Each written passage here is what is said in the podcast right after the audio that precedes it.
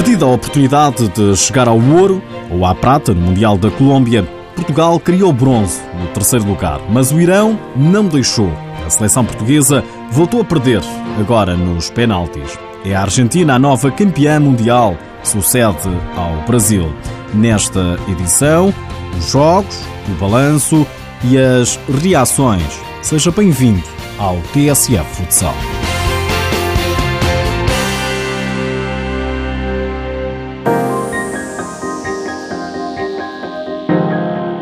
O selecionador português, após a derrota nas meias finais contra a Argentina, avisava que, para chegar ao bronze, uma equipa a sério não desperdiçava duas oportunidades consecutivas. O certo é que Portugal desperdiçou, falhou a medalha de bronze e o discurso mudou. Se tivesse dito em Portugal queríamos estar nos quatro melhores e que isso era o objetivo, mais uma vez teria sido apelidado de expectativas altas. Jorge Brás, mesmo falhando o bronze, ao perder com o Irão, fica com a sensação que Portugal podia ter feito mais. Sabíamos, tínhamos capacidade, qualidade, organização e emocionalmente iria ver eh, para, para lutar pela medalha lutar pela final, inicialmente. Não conseguimos. E o objetivo não foi conseguido, porquê? Tivemos deslizes pontuais ou minutos de deslizes. Ainda assim, o selecionador nacional faz um balanço positivo após terminada a campanha no Campeonato do Mundo da Colômbia.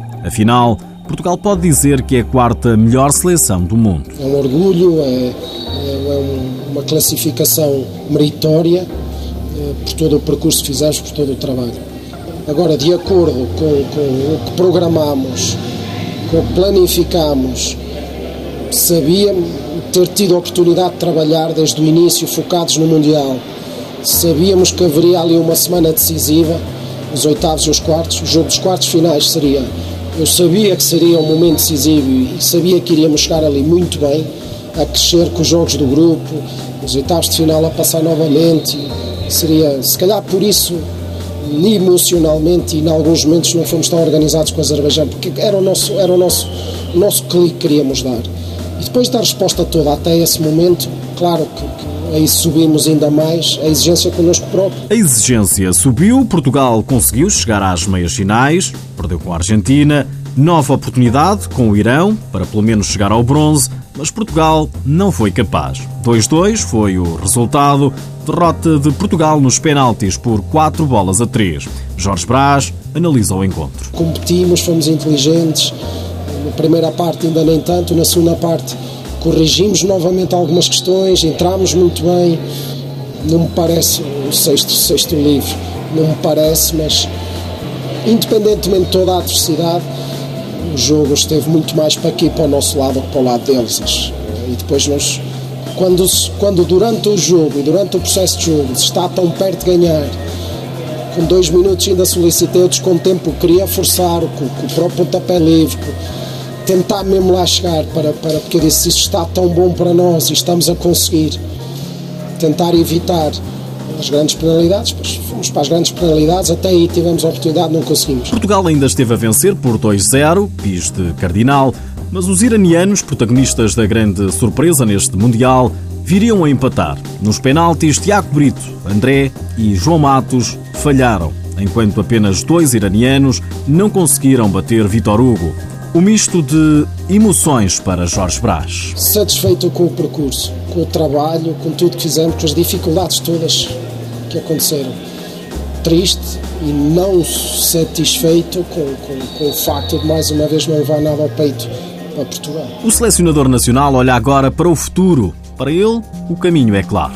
Do ponto de vista técnico, extremamente claro, qual é o trabalho que tem que se fazer para se estar nos quatro melhores do mundo com regularidade e constantemente. Se é para pontualmente virmos cá, uma seleção mais daqui, buscar um jogador mais dali, um naturalizado, podemos chegar pontualmente ao sucesso, mas se calhar não vamos sustentar.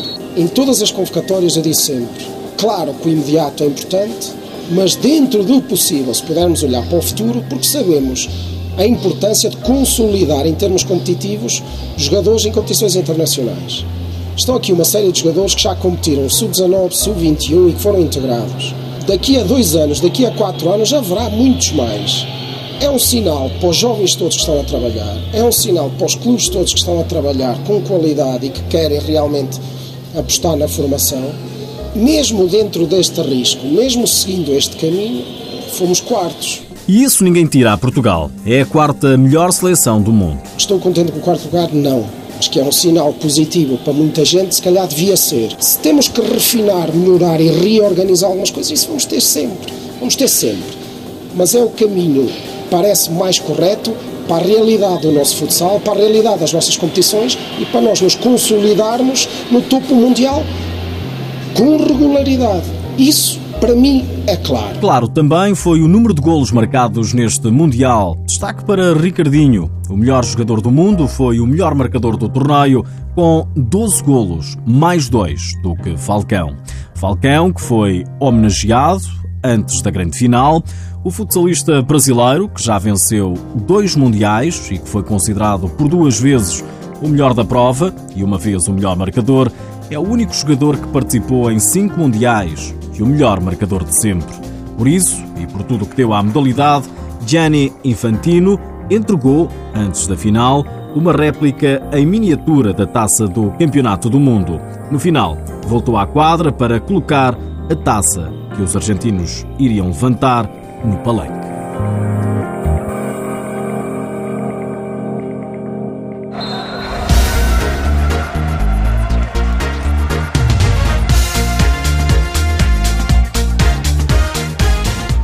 Argentina é então a nova campeã do mundo. Feito inédito, até hoje só Brasil e Espanha detinham tão importante título mundial. Brasileiros 4, espanhóis 2. A seleção do país das Pampas venceu na final a Rússia por 5-4. Depois de vencer Portugal nas meias finais, os argentinos até começaram em desvantagem no marcador frente aos russos, mas empataram de imediato e deram a volta ainda antes do intervalo. Fernando Vilhelm, argentino que ainda representa o Benfica, foi eleito o melhor jogador da competição. Não podia estar mais satisfeito no final do encontro. Podíamos ganhar, podíamos perder. Rússia é uma potência. Pero creo que le demostramos a todo mundo que lo queríamos en serio.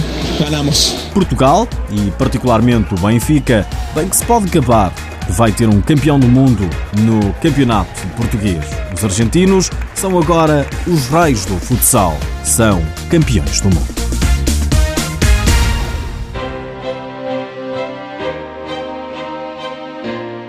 Voltando à seleção portuguesa, terminada que está a campanha, em território colombiano, a comitiva prepara-se para chegar esta noite a Lisboa. A viagem que liga Cali, à capital portuguesa, teve início ontem e contempla duas escalas. A primeira na capital colombiana de Bogotá e a segunda em Madrid. A equipa das esquinas chega hoje ao aeroporto Humberto Delgado pelas 8 da noite. Terminado o Mundial, é hora de começarmos a olhar também para dentro do país. Sabia que já são conhecidos os horários dos jogos das supertaças de futsal masculino e feminino? No próximo sábado, o Pavilhão Desportivo Municipal de Lolé, no Algarve, vai receber a prova feminina a partir das 3 da tarde, num encontro que vai opor o campeão nacional Vermoim ao detentor da Taça de Portugal, Benfica. O mesmo palco recebe também a final masculina, o Sporting campeão nacional e Benfica, finalista vencido da Taça de Portugal, o vencedor foi o Sporting, jogam às 6 e um quarto da tarde. O encontro tem transmissão televisiva na TV.